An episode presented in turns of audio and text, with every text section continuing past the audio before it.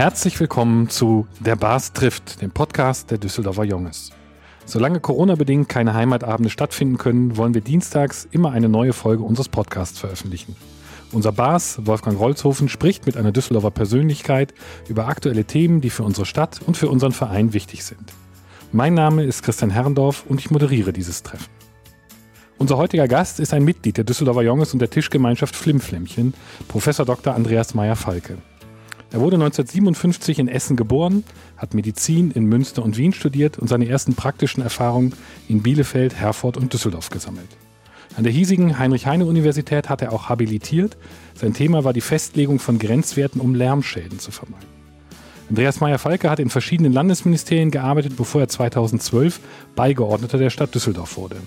Seine Ressorts waren damals Personal, Organisation, IT, Gesundheit und Bürgerservice. Seit Sommer 2020 ist er Chief Information Officer, kurz CIO oder zu Deutsch Beauftragter der Landesregierung für Informationstechnik. Lieber Bas, wollen wir mit dem letztgenannten Thema anfangen? Ja, danke dir, lieber Christian, lieber Professor Meyer-Falke. Schön, dass Sie heute Abend die Zeit gefunden haben, bei uns zu sein. Sie waren bis Sommer 2020 Beigeordnete der Stadt und damit in Düsseldorf sehr präsent. Ihre neue Tätigkeit steht weniger im Fokus. Deshalb zunächst damit wir alle auf dem gleichen Stand sind, was verbirgt sich hinter dem Titel Beauftragter für Informationstechnik? Der Landesregierung des Landes Nordrhein-Westfalen. Das erklärt, lieber Bas, warum ich in Düsseldorf nicht mehr so präsent bin. Mein Einzugsbereich ist ja jetzt Nordrhein-Westfalen. Also von Aachen bis Bielefeld, von Rheine bis Bad Honnef, um das mal so auszudrücken.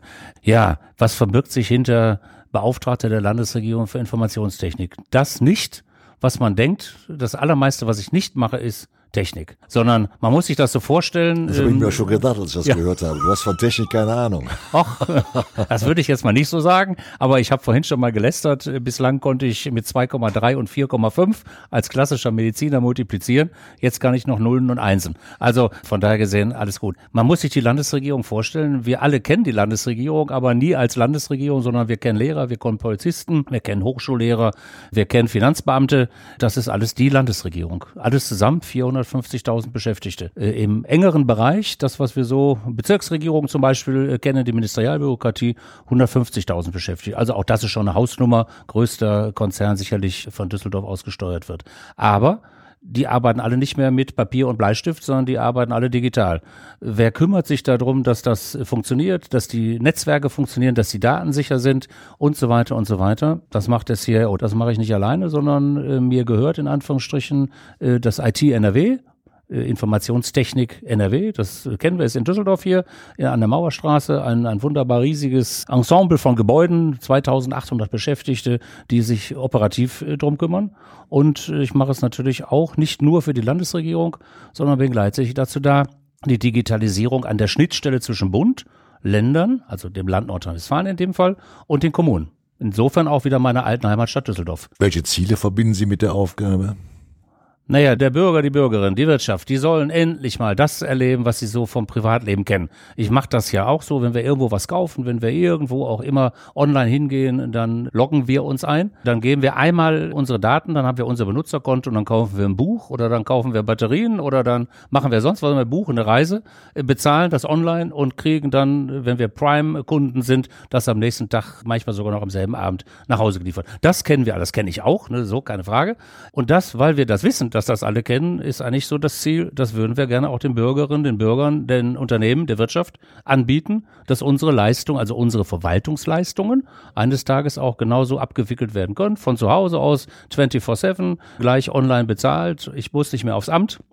Ich gewinne Lebensqualität, indem ich nicht mehr warten muss. Und das wickelt sich ja, automatisch das ab. Ist gut. Das ist der Gedanke. Ja. Wie bei den berühmten Anbietern, deren Namen ich jetzt nicht sage, um keine Werbung zu machen. Gibt es dafür Vorbilder? Dafür gibt es im Kleinen Vorbilder, ja, das ist immer das, was mir dann so gesagt wird. Ich weiß nicht, wir kennen alle den Spruch äh, des Bundeswirtschaftsministers, wenn das mit der Digitalisierung nicht so klappt, dann hole ich mal sechs Startups aus den baltischen Ländern. Alles gut, den haben wir auch zur Kenntnis genommen. Wir fanden ihn nicht lustig. Abgesehen davon, die Startup-Szene findet ihn, glaube ich, auch nicht lustig, weil unser Problem ist eben nicht die Digitalisierung, sondern unser Problem sind die komplexen Zusammenhänge zwischen Bund, Ländern, äh, Kommunen, zwischen den unterschiedlichsten Playern, den Stakeholdern äh, in diesem äh, Segment und die Größe. Wir sind immerhin 85 Millionen Einwohner, Einwohnerinnen in der Bundesrepublik Deutschland. Das ist noch was anderes als, als Estland zum Beispiel, die Zum hochtechnologisiert sind. Zum Beispiel. Estland hast du jetzt gesagt, Ja, aber ja, das ist so. war natürlich eines der Beispiele. Aber die sind, an einigen Stellen sind sie weiter. Die Dänen sind weiter. Die Dänen haben das, was bei uns gerade mühselig durch das Registermodernisierungsgesetz, so heißt das, etwas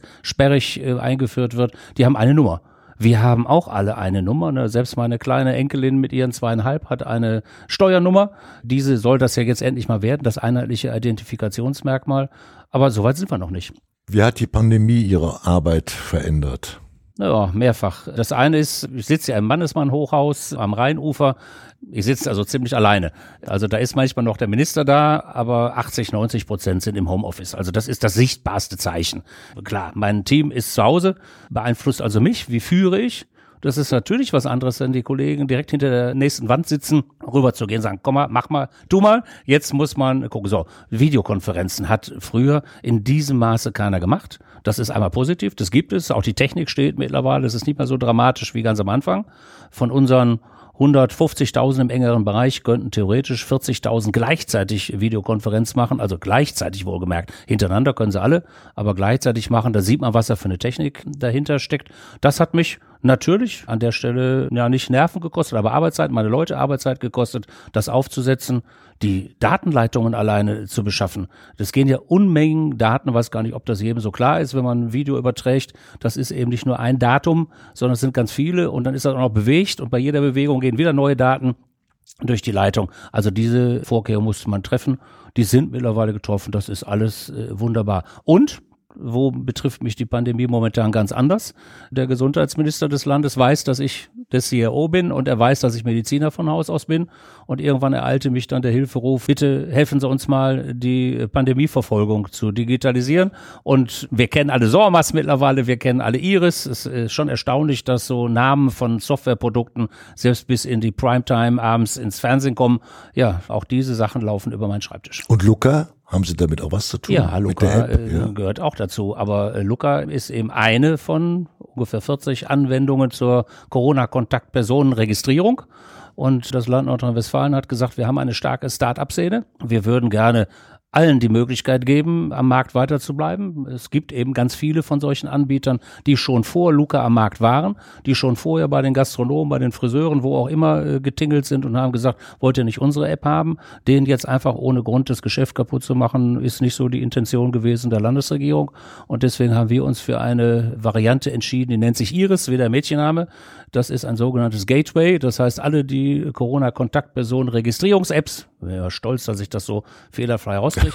Also diese Apps sind alle angedockt an Iris und Iris wiederum dockt an das System äh, bei den Gesundheitsämtern an. Und damit ist dann klar, wenn wir beide irgendwo in die Kneipe gehen sollten und da ist einer am Nachbartisch gewesen, der war positiv, das geht ans Gesundheitsamt und das Gesundheitsamt weiß dadurch, dass wir beide auch die entsprechende App runtergeladen haben, dass wir auch da waren, wir kriegen dann einen Hinweis, lass dich mal testen. Wir testen das dann in der Eiskellerbar. Wir testen das dann in der Eiskellerbar. Präferieren Sie auch einen digitalen Impfpass? Klar, je mehr wir digital an diesen Wie weit seid ihr da dran? Das macht die Bundesregierung. Das Okay. jetzt, äh, ich habe ja vorhin mal so angedeutet, wir machen nicht alles alleine. Das ist aber auch erstmal gut. Also es hört sich so kritisch an. Im Bereich der Digitalisierung muss man erstmal sagen, ist es so komplex. Wenn jeder immer alles von alleine wieder entwickeln wollte, dann würden wir noch länger brauchen, als da vorhin schon mal die Frage von Herrn Herrendorf mit Blick auf die baltischen Staaten. Also ist es gut, dass der Bund gesagt hat, wir machen eine Ausschreibung. Die Ausschreibung hat gewonnen, ein äh, Multi-IBM und ein Kölner. Da sind wir stolz drauf. Ein Kölner Startup namens Ubirch und die entwickeln. Und ähm, am Anfang hieß es, naja, die brauchen ein Jahr. Mittlerweile gehen wir eigentlich alle davon aus, dass die entsprechende Software schon vor der Sommerpause da ist. Und jetzt kommt der Clou. Wir haben ja ganz viele, sag mal, digitale Features. Also ich kann mich testen lassen und ich kann das auf meinem iPhone oder auf meinem Smartphone nachweisen. Jetzt heißt, ich schon, gehe dann ja. irgendwann, ja, jetzt schon, ich gehe irgendwann in die Kneipe, halt das Ding hoch und dann ist da ein grüner Haken dran. So, ich kann mich demnächst äh, vom Impfen her, kann ich nachweisen, kann damit vielleicht auch ins Ausland fahren, da versucht gerade die EU, dass wir uns äh, harmonisieren. Ich komme in das Restaurant mit der vorhin schon mal erwähnten Corona-Registrierungs-App rein. Und so gibt es ganz viele unterschiedliche Gimmicks, ganz unterschiedliche digitale Hilfsmittel. Ich habe ein äh, Berliner Startup gerade bei mir, äh, die machen die Selbstkontrolle mit WhatsApp-Aufsicht. Da sitzt also Medizinstudierender am anderen Ende und passt auf, während ich mir da mit dem Pinökel in der Nase rumbohre, dass ich das wirklich bin und dass ich das anschließend auch richtig mache. Und auch darüber wird dann in meinem Smartphone Rechenschaft abgelegt. So, jetzt kommt das, worauf ich hinaus will. Das sind jetzt vier oder fünf unterschiedliche Dinge. Und da ist das Tolle an der Szene, je mehr sich entwickelt, umso schneller ist wieder irgendwo einer, ob in Köln oder in Dortmund, in Bielefeld oder in Aachen, vollkommen egal, der sagt, das ist ja blöd. Jetzt hast du da zwei Apps und ich programmiere das jetzt so, dass diese Informationen zusammenkommen. Jetzt ahnen wir alle wieder, Datenschutz. Jetzt kommen natürlich diese Diskussionen, wer hat dann welche Informationen über wen. Das kriegt man aber alles gelöst. Für uns ist eben wichtig zu sagen, der Vorteil ist, Irgendwann wird es zu unserem Alltagsleben dazugehören. Vielleicht geht Corona runter, die Impfungen nehmen zu, aber wir werden uns daran gewöhnen müssen, dass derartige Dinge beim Theaterbesuch, beim Schwimmbadbesuch vollkommen egal okay, dazugehören, normal okay. sind. Und wenn die dann einfach zu handeln sind, dann ist das auch nicht schlimm. Das ist auch ein Wenn Vorteil, ich, ja. Genau, dann ist das auch ein Vorteil. Wenn ich aber vorher fünf verschiedene Apps von fünf verschiedenen Herstellern runterladen muss und jedes Mal wieder meine Daten eingeben, noch schlimmer wäre, wenn ich dann so Zettel hätte, wie der Bas, der jetzt neben mir sitzt, auch ganz viele Zettel hat. Wenn ich dann aber demnächst ganz viele Zettel habe, dann macht das kein Mensch mehr. Wenn es einfach geht, ziemlich sicher, dann macht das das Gros. Und das Vorurteil, das machen doch die ganzen alten Menschen, ich bin ja selbst ein alter Mensch, das machen die alten Menschen doch nicht.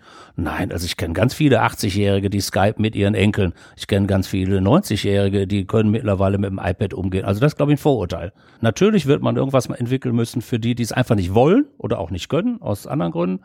Aber lass uns erstmal das eine entwickeln. Wir kommen mal zu ein paar persönlichen Fragen. Sie sind Mediziner, das habe ich schon gesagt. Sie sind aber auch äh, der Bundeswehr eigentlich ihr Leben lang verpflichtet. Sie sind in den 70ern eingetreten, sind, haben es bis zum Hauptmann gebracht und sind heute, wenn ich das richtig sage, ist der Dienstgrad, ist Oberstarzt der Reserve.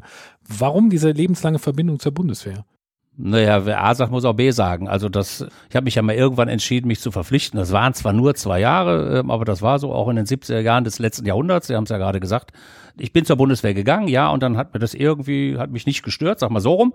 Und äh, als mich dann einer gefragt hat, wir suchen junge Leute, die gerne Reserveoffizier werden wollen, habe ich ja gesagt und habe mich dann hochgedient. Also dann war ich irgendwann in der aktiven Zeit noch Leutnant, Oberleutnant, Hauptmann.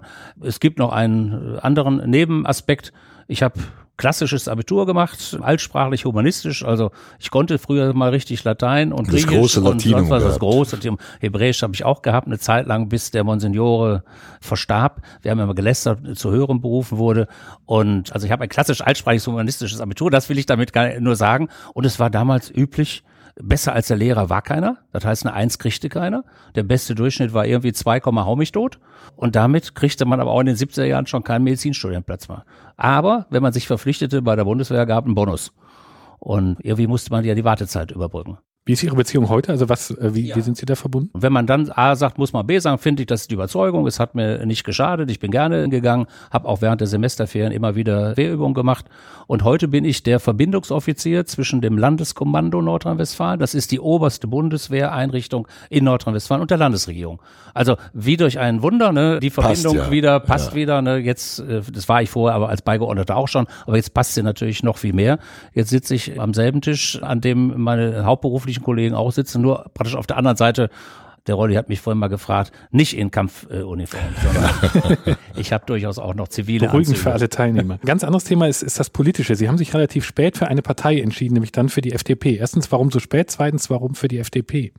Ja, die äh, Frage von hinten kann ich äh, beantworten. Als Arzt bin ich Angehöriger eines freien Berufes. Wo sollte dann ein Arzt in einem oder ein Angehöriger eines freien Berufes sich äh, anders engagieren als in der FDP? Warum so spät? Ist so. Okay. Gibt keine äh, konkrete äh, Antwort darauf. Ist so. Manche Sachen kommen alleine im Laufe äh, des Lebens und äh, vielleicht gab es andere äh, Prioritäten bis dahin, aber ich habe es bis heute nicht bereut. Du hast 2016 mit dem Projekt Digitale Stadt den Preis Düsseldorfer des Jahres gewonnen. Die digitale Stadt hat Informations- und Telekommunikationswirtschaft mit den klassischen Branchen vernetzt. Was waren die wichtigsten Lektionen zum Thema Digitalisierung aus deiner Sicht? Jetzt muss man einmal sagen, die digitale Stadt Düsseldorf ist ja ein Verein, der dem Netzwerken dient. Und Digitalisierung ist eigentlich auch Netzwerken. Insofern ist es doppeltes Netzwerken. Ne, digital funktioniert nur im Netz. Digital funktioniert nicht so irgendwie von oben nach unten, dann wäre es elektrischer Strom, sondern digital funktioniert nur, indem ich Daten miteinander verbinde. Ne, Digit, äh, die Ziffer oder Digitus der Finger, ne? früher haben wir alle gelernt, mit Fingern zu zählen, eins, zwei, drei. Wenn ich Rosa frage, wie alt bist du, dann hält die mir drei Finger hin oder so. Also das haben wir gelernt. Von daher gesehen, Ziffern, das ist äh, digital. Aber dann vernetze ich die, dann mache ich aus zwei Ziffern eine Zahl und dann äh, nehme ich Rechenzeichen dazu. So ist der Begriff der Digitalisierung entstanden. So, das muss man nur einmal wissen. Also es geht nur im Netzwerk.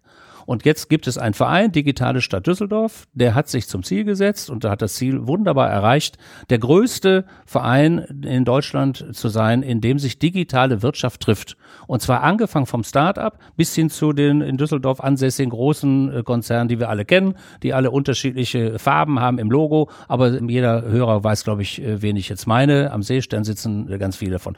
300 ungefähr Mitglieder. Ich bin ja der stellvertretende Vorsitzende der digitalen Stadt Düsseldorf und kriege eben mit, und das ist jetzt eine indirekte Antwort. Es gibt jetzt nicht so ein Highlight, da haben wir das und das entwickelt, weil das ist gar nicht das Ziel. Das Zusammentreffen auch in Corona-Zeiten geht das äh, ganze äh, Fernsehstudio und das Austauschen. Und der eine, der plötzlich sagt, du hör mal, ich bin da gerade an irgendeinem Problem dran und kommt, dann kommt der andere und sagt, ich kann dir helfen. Und dann sagt der dritte, ah, ich habe das Problem schon mal gelöst, ihr seid auf dem falschen Weg. Dass ein Netzwerk funktioniert und zwar so perfekt funktioniert, dass es ja mittlerweile jahrzehntelang schon die digitale Stadt Düsseldorf gibt, sie ständig weiter wächst. Das ist wirklich das absolut Positive, was ich daraus für mich auch selber lerne. Wo stehen wir beim Ausbau des Glasfasernetzes?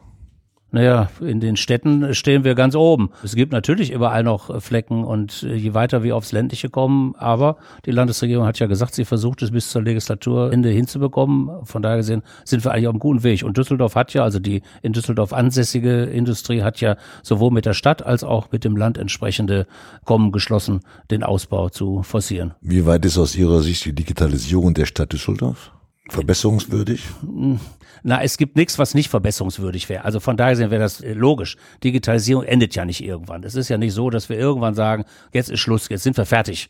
Sondern wenn wir sagen, wir sind fertig, dann kommt schon wieder irgendeiner um die Ecke und sagt, ich habe was Neues und dann müssen wir weitermachen. Also von daher gesehen, alles gut. Ich versuche das mit einer Anekdote zu beantworten. Bin mal auf einer Veranstaltung gewesen Ende letzten Jahres. Da hat die Digitalministerin Frau Bär äh, geredet und ich habe unten in der ersten Reihe gesessen, habe so hochgeguckt und an einer Stelle habe ich, sag gleich an welcher, an einer Stelle habe ich entsetzt den Kopf geschüttelt. Man merkt, es war natürlich unhöflich, es tut mir auch leid, aber es ist mir in dem Augenblick so, so durch und durch gegangen. Sie hat gesagt, der Durchschnittsbürger hat 1,3 Mal im Jahr Kontakt zur Kommunalverwaltung. Und das stimmt nicht. Das war genau der Punkt. Der hat morgens früh schon Kontakt zur Kommunalverwaltung, wenn er den Wasserhahn aufdreht und wenn er den Lichtschalter anmacht und wenn er rausgeht aus der Haustür auf den Bürgersteig, alles Kommunalverwaltung. Warum erzähle ich das so kompliziert? Digitalisierung heißt ja unter anderem auch, du kannst in der Tonhalle dein Ticket online aussuchen, also den Platz aussuchen, online bezahlen, hingehen und es ist tatsächlich gültig. Du kannst einen Müllabfuhrkalender laden oder du kannst mit dem Smartphone in der Rheinbahn fahren. Alles digitale Leistung einer Kommune. Ne, wir haben eine autonome Versuchsstrecke, die Ampelanlagen, das wird der Verkehrsdezernent äh, viel besser erklären können, werden äh, automatisch gesteuert aus einem bunkerartigen Gebäude, von dem keiner wissen darf, wo es steht und so, weil das alles eben automatisch äh, durch den Computer. Also, das ist natürlich alles Digitalisierung in einer Stadt. Und auch wenn immer wieder äh, so getan wird, als wenn Verwaltung äh, da sitzt und noch mit Hammer und Meißel irgendwie in Hinkelsteine äh, rein, das stimmt ja nun auch nicht. Überall gibt es Computer, überall gibt es entsprechendes Equipment. Wo ich dir recht gebe, wo überall, aber überall in allen Kommunen noch Luft nach oben ist, das sind die klassischen Leistungen Führerschein anmelden, abmelden, was auch immer, Standesamtsurkunde. Das Kind wird im geboren. Warum noch immer muss die Hebamme das alles mal in irgendwie auch immer Papierform irgendwo eintragen? Dann wird's ausgedruckt, dann gehe ich zum Standesamt, dann wird mir äh, da wieder eine Geburtsurkunde ausgestellt. Die wird dann wieder geschickt an drei verschiedene staatliche Behörden und so. Das ist das, was ich meine, was den Bürgerinnen und Bürgern fehlt. Ja, und das kommt auch, nein, das äh, fehlt auch nicht mehr. Das System, in dem sich der Bund und die Länder geeinigt haben, nennt sich EVA, einer für für alle, also Eva mit F geschrieben, einer für alle. Und an dem, was ich jetzt gerade gesagt habe, hat Bremen gearbeitet. Bremen ist jetzt Go Live, also sind im Pilot, dass genau so etwas passiert. Hört sich alles so simpel an, du guckst mich ja auch gerade so fragend an, aber wenn man sich überlegt, wir haben in Düsseldorf 15 Krankenhäuser, ich weiß gar nicht mehr, vier oder fünf mit einer geburtshilferischen Abteilung. Jedes dieser Krankenhäuser hat ein eigenes Krankenhausinformationssystem. Und die Stadtverwaltung hat im Standesamt auch ein eigenes Informationssystem. Und die Bundesagentur für Arbeit hat auch ein eigenes, wo die Familienkasse sitzt. Und so kann ich das jetzt immer weiter. Jede private Krankenkasse, jede gesetzliche Krankenkasse hat ein eigenes. Und jetzt kommt die große Kunst der Digitalisierung. Früher wäre man hingegangen hätte ein Riesenprogramm entwickelt und hätte dann versucht, das allen überzustülpen. Ein irrsinniger Aufwand. Wie gesagt, ich würde mal behaupten, der Weg ist gescheitert. Aber wir sind jetzt natürlich auch technologisch fitter und sagen, na ja, wir sind schon in der Lage, die unterschiedlichen Systeme miteinander zu verbinden. Also Datendrehscheiben sozusagen zu entwickeln. Und je mehr wir das machen, umso mehr werden wir auch dahin kommen. Und dann ist es dem Bürger in Düsseldorf irgendwann auch egal, weil er die Software möglicherweise nutzt, die auf einem Server in Köln läuft. Das ist für einen Düsseldorfer vielleicht schrecklich, aber für die Daten ist das egal. Wir sind liberal. Ja, und es steht auch auf der Geburtsurkunde weiter Düsseldorf drauf, obwohl sie in Paderborn ausgefertigt wurde. Alles gut, aber das ist der Spirit, der sich hinter Digitalisierung zunehmend auch also ich habe schon einen digitalisierten Personalausweis. Ja, das ist schon wir alle. Das war ja viele haben. nicht, aber äh, oh, in meinem ja Umfeld äh, haben es noch nicht so viele und es ist auch gar nicht so einfach einzurichten, muss ich sagen. Aber hinterher geht's ganz schnell. Das ist schon ganz gut. Aber ein Pass zum Beispiel ist noch nicht digitalisiert. Ja, aber der Personalausweis, das sind doch so viele nette Menschen. Das weiß ich doch noch hier im Bürgerbüro, äh, die alle helfen und äh, wenn dann ein in Ehren ergrauter älterer Herr kommt und mit treuem Augen aufsteht, sagt, können Sie mir helfen, dann helfen die noch lieber. Ja, danke dir. Äh, bitte das dir. bist mir sehr also, charmant. Ich würde gerne noch über soziale Netzwerke sprechen. Sie haben äh, ein großes Fable, sind da sehr aktiv. Woher kommt dieses Fable? Es ist eine gute Frage. Ich habe irgendwann mal für die Landesregierung den Auftrag gekriegt. Also bevor ich Beigeordneter war, war ich Aufbaubeauftragter des Gesundheitscampus der Landesregierung in Bochum. Da habe ich mal so ein bisschen Westfalen kennengelernt. Fünf Jahre, viereinhalb Jahre war ich in Bochum. Wirklich aus dem Nichts heraus etwas aufzubauen. Heute würde man sagen, ist ein Invest mit 250 Millionen mittlerweile dürften da in Beton äh, umgesetzt sein. So, das aber nur am Rande. Und da habe ich gemerkt, wie schwierig das ist, Ihren Kollegen, den Journalisten, eine Story zu erzählen. Wenn die mal Zeit haben, wenn die mal Lust haben, wenn die mal zuhören. Und irgendwann hat mir eine meiner Töchter eine Freundschaftsanfrage, nein, hat sie mir gesagt, Papa, wieso bist du eigentlich auf Facebook? Das war ja noch die Phase, da waren auch äh, junge Leute noch auf Facebook, heute sind sie ja gar nicht mehr da. Und habe ich mir Account eingerichtet und habe den dienstlich genutzt. Hab angefangen, ein Foto von dem Gebiet, wo ich da entwickeln sollte, äh, zu posten und von der ersten Grundsteinlegung. Ja, und irgendwann habe ich festgestellt, das ist ja echt wirklich, das macht nicht furchtbar viel Arbeit. Du musst schon überlegen, was du schreibst. Äh, du kannst ja den Shitstorm auch selber provozieren. Aber es hat mir Spaß gemacht, es geht. Ich brauche nicht, ich bin nicht irgendwie dran abhängig, dass ich am Schreibtisch sitzen muss. Ich kann das irgendwie unterwegs machen. Ja, und daraus ist das entwickelt. Und mittlerweile bin ich auf LinkedIn, auf Xing, ich mache äh, Instagram. Das Einzige, was ich nicht selbst mache, meine Leute machen äh, Twitter. Aber das war mir dann irgendwann, muss ich äh, gestehen, zu viel. Und dabei bin ich geblieben. Haben Sie die Kehrseiten kennengelernt? Also das, was wir auch immer wieder diskutieren im Bereich Hasskommentare und ähnliches, haben Sie Nein. sowas selbst erfahren? Nein, also außer mal, äh, ja, ich würde mal flapsig sagen, doofen Sprüchen. Dann kann man sagen, ja. Okay. Aber bei so einem charmanten Mann ist es auch schwierig, da hinzukriegen. Ja, nein, habe ich nicht erlebt. Und außerdem also, bei älteren Herren nehmen die auch Rücksicht. Oh, guck mal, jetzt, ja. Äh, jetzt zahlt der Basis mir aber doppelt und dreifach zurück. Aber nein, habe ich wirklich in, in keiner dieser Situationen erlebt. Ich habe eher das Gegenteil erlebt. Also ich habe eher erlebt, wenn ich selber von mir aus mal was preisgegeben habe, noch mal was Dienstliches, also nichts irgendwie, was kein was angeht, dass dann die Leute gesagt haben, ey cool, schön, dass du das gesagt hast. Gut, dass wir es jetzt wenigstens mal wissen. Es ist zwar schief gegangen, aber wir wissen jetzt wenigstens, wo wir stehen, was wir jetzt daraus für Lehren ziehen können oder, oder, oder. Ne, und kriege eben auch jetzt im neuen Job immer wieder mit. Das Netzwerk auf LinkedIn ging so schnell nach oben, die Zahl der Kontaktanfragen ist natürlich logisch. Das sind alles die digitalen Firmen.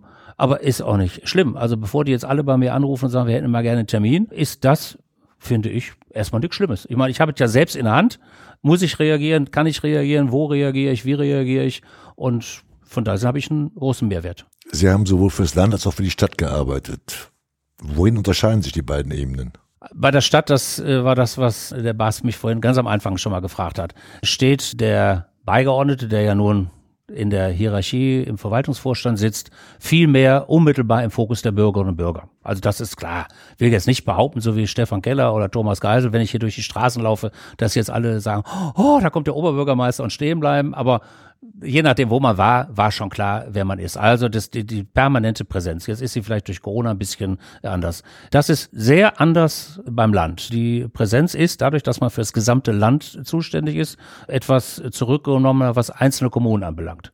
Aber ich habe ein nettes Erlebnis, als ich dann gewählt wurde. Ich bin ja vom Kabinett ernannt worden zum Beauftragten. Da kriegte ich aus Köln von einem berühmten Kölner Karnevalsverein einen äh, netten Brief, in dem man mir gratuliert hat und wo dann so sinngemäß drin stand, wir haben Sie die ganze Zeit, während Sie in Düsseldorf waren, verfolgt. Sie haben keine einzige Karnevalssitzung in Köln besucht. Ist ja auch klar, Sie waren ja Düsseldorfer. Jetzt Köln gehört auch zu Nordrhein-Westfalen. Herzlich willkommen. Also muss ich sagen, man ist doch präsenter, als man das glaubt. Aber es sind eben auch jetzt überregionalere Medien, es sind überregionalere Veranstaltungen, alles das. Wie könnte es gelingen, die Düsseldorferinnen und Düsseldorfer ihrem Land und ihrem Landtag noch näher zu bringen? Da gab es ja immer mal so ein Spannungsverhältnis ja. zwischen der Landeshauptstadt und, und, und, dem Land oder dem Landtag, was wir schon als Junges versucht haben, wieder zu verbessern. Das haben wir auch verbessert seinerzeit. Wir haben hier sehr viele Landtagsabgeordnete angesprochen.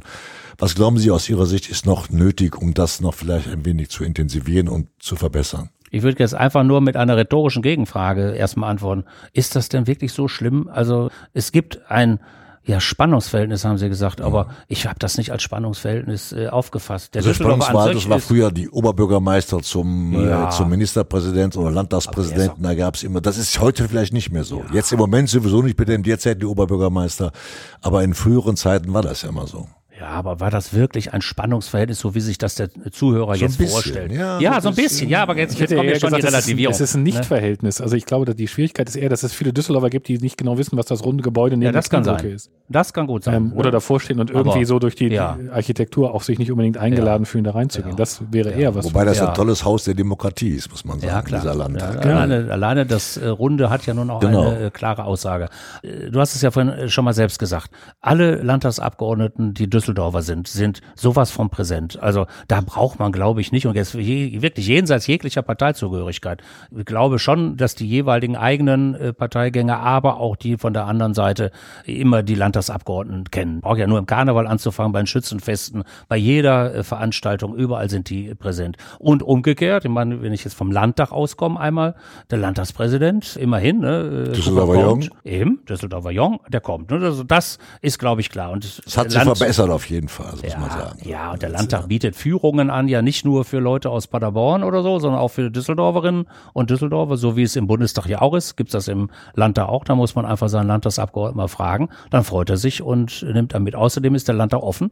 Man kann da auch hingehen. Man muss dann seinen Personalausweis abgeben. Ja, das sind halt die Sicherheitsbestimmungen momentan, aber man kann da hingehen, kann sich auf die Besuchertribüne setzen und so. Das war Landtag. Also das ist jetzt wirklich die Legislative. Aber auch die Exekutive. Ne? Ich meine, bei den Jonges waren so ziemlich alle Ministerinnen und Minister. Frau Scharrenbach war bei unserer letzten großen runden äh, Geburtstagsparty. Die Regierungspräsidentin ist, äh, wenn ich das richtig sehe, andauert in Düsseldorf. Unter anderem auch bei den Jonges, aber auch im Karneval und sonst was unterwegs. Also wir sind schon, glaube ich, sehr präsent. Das heißt, der Düsseldorf Düsseldorfer als solcher merkt schon, dass wir viele äh, Berührungspunkte haben. Und dann kommen so viele äh, Sachen wie Regierungsviertel. Ich, ich weiß ja, dass Frau Zuschke durchaus mal äh, angefangen hat zu reden mit der Landesregierung. Oder denk mal an die Diskussion, bauen wir jetzt ein Hochhaus neben ja. den Landtag oder nicht? Das ist ja erstaunlich ähm, schnell. Guten Einklang, ja. Genau, im, im Einklang gelöst worden. Das sind alles positive Situation. Vielleicht gilt das manchmal so, weiß nicht, ob der Berliner permanent in den Reichstag geht, also der Berliner. Der wir als Touristen fahren da sofort hin.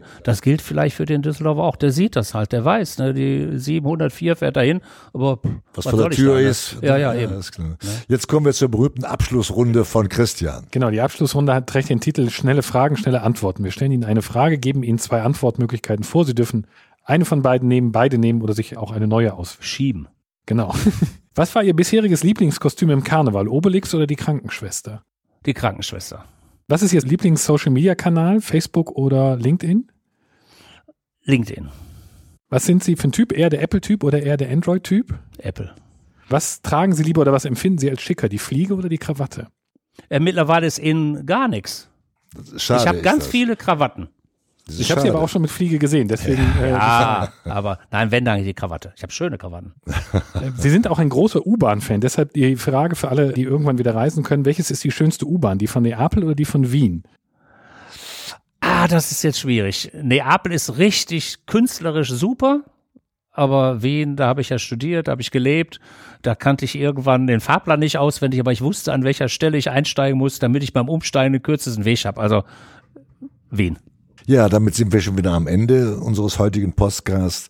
Ich danke ganz herzlich unserem Gast, Professor Dr. Andreas Meyer-Falke, unserem Moderator Christian Herrendorf, unserem Mann für die Technik Thorsten Runte vom Podcast-Studio NRW, unserem Sänger Mario Velvo, der das Jungeslied neu vertont hat, sowie den Ideengeber Rudolf Schulte und Vizebass Sebastian Juli. Und alle Folgen unseres Postcards und mehr Infos dazu zu unserem Verein findet ihr auf www.düsseldorferjunges.de und auf unserer Facebook-Seite.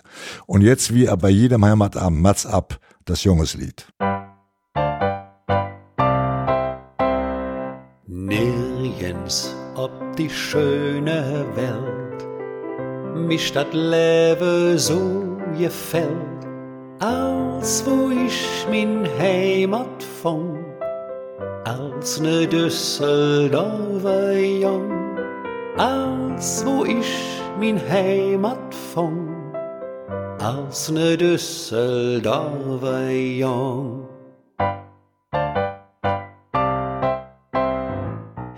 Strahlt goldne Sonne schien über unsere schöne Ring, wo ich froh mi Lädsche sang, als ne Düsseldorfer Jung, wo ich froh mi Lädsche sang, als ne Düsseldorfer Jung.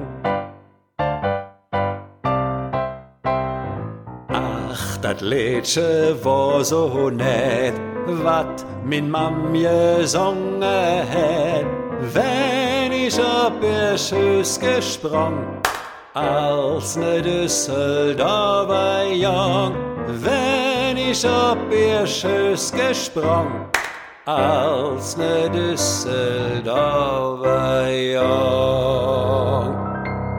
Dies ist eine Produktion von podcaststudio.nrw.